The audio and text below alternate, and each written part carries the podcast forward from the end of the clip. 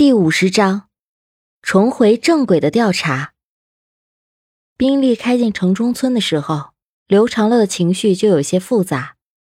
他偏头看向神色如常的唐美人，声音闷闷的说：“这是你做的？”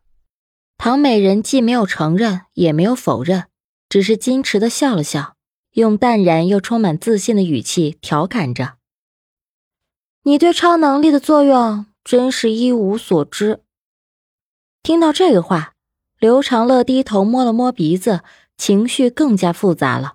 他明显察觉到，自从和面前这个性格多变又美丽动人的女孩认识以来，就一直被迫的用新的视角重新认识这个世界。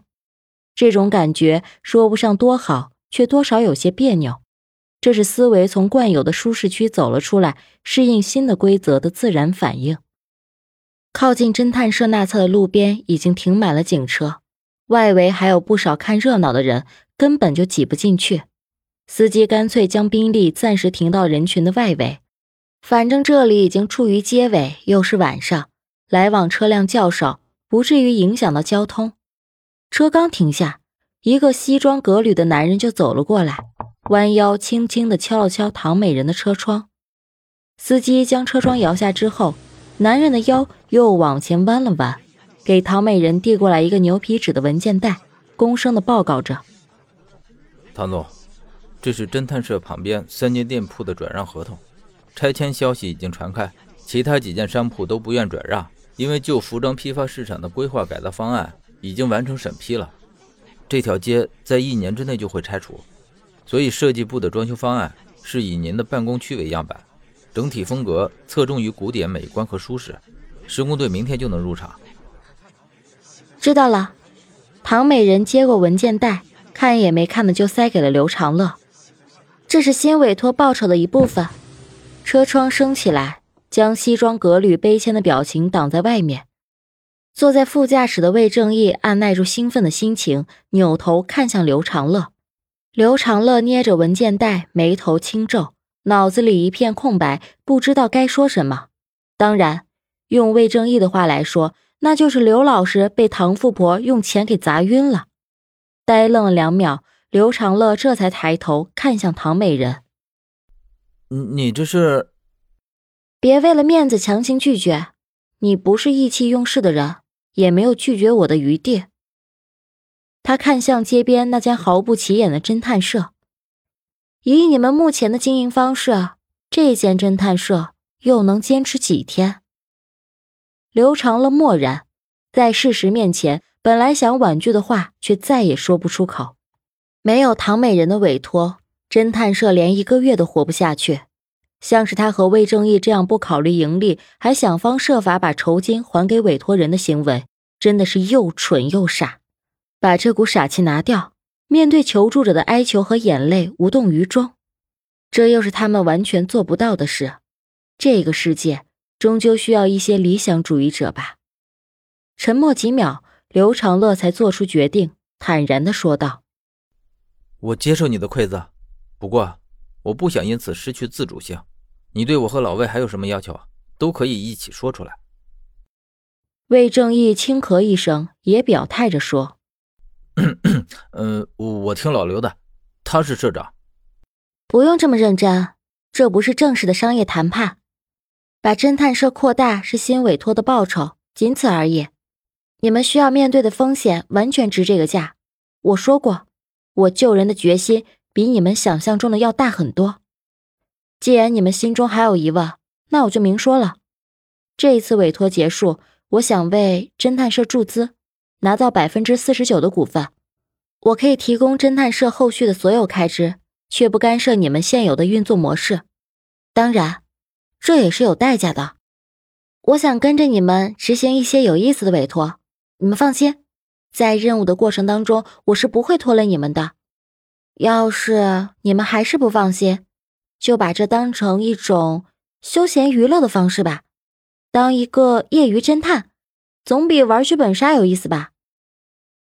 这么解释也挺有道理，都是找乐子。对于有钱人来说，投资一个侦探社可比飙车和捧星性价比高多了。关键是啊，这种合作模式带来的只有好处。刘长乐沉思片刻，点头说：“我可以答应你。”目的达成，唐美人打了个哈欠：“ 唉，我得回去睡美容觉了。你们两个早点休息吧。”当刘长乐和魏正义下车之后，他又补充了一句：“记得给侦探社想个名字。”刘长乐停下脚步，目送宾利缓缓的掉头离开。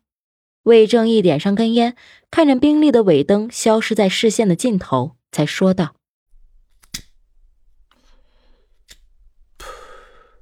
哎，你说唐富婆会不会还有其他的目的？”刘长乐摇摇头：“我也不知道，走一步看一步吧，稳住咱们的侦探社，跟咱俩无关的事情。”少打听。既然已经决定合作，刘长乐不想让猜疑成为双方关系的障碍。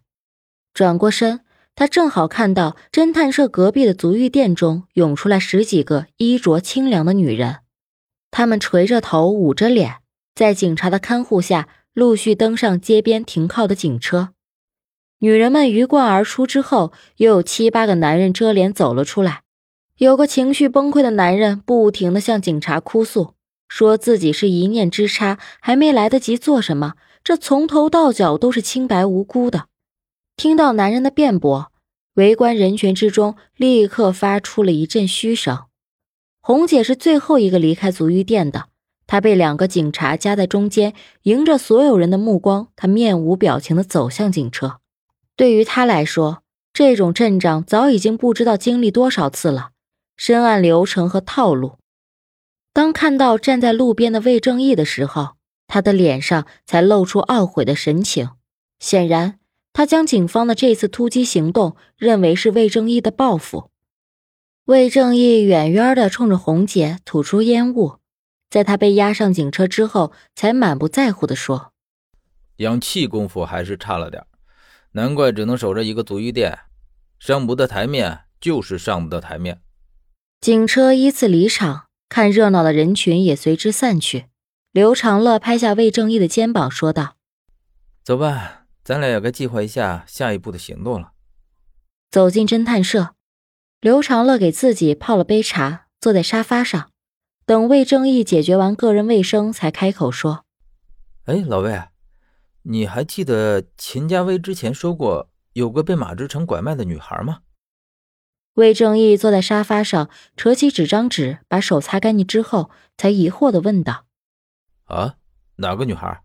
我没印象。”想想当晚两个人就被魏明带去了刑警大队，各种事情耽搁下来，直到现在还没有进行总结。于是刘长乐就言简意赅的问道：“那晚去救秦家威时，他向我透露了一个信息，马志成曾无意间说过，他们刚卖掉了一个女学生。”魏正义眉头一拧，郑重地说：“你认为那个被卖掉的女学生就是于世静？”刘长乐认真的分析：“很有可能，于世静和小白失踪的地方正是广化寺，马志军就住在那一片他和马志成不光是堂兄弟，还都是人贩集团的外围成员。幕后真凶和小白展开血腥报复的地点也是从广化寺开始，再加上时间比较契合，所以。”我有充分的理由认为，他们拐卖的那个女学生就是于世静。在兜兜转转经历了这么多之后，两个人的思绪又回到了马志军被杀的那一晚。魏正义快速回想一遍当晚的所有事情，又问道：“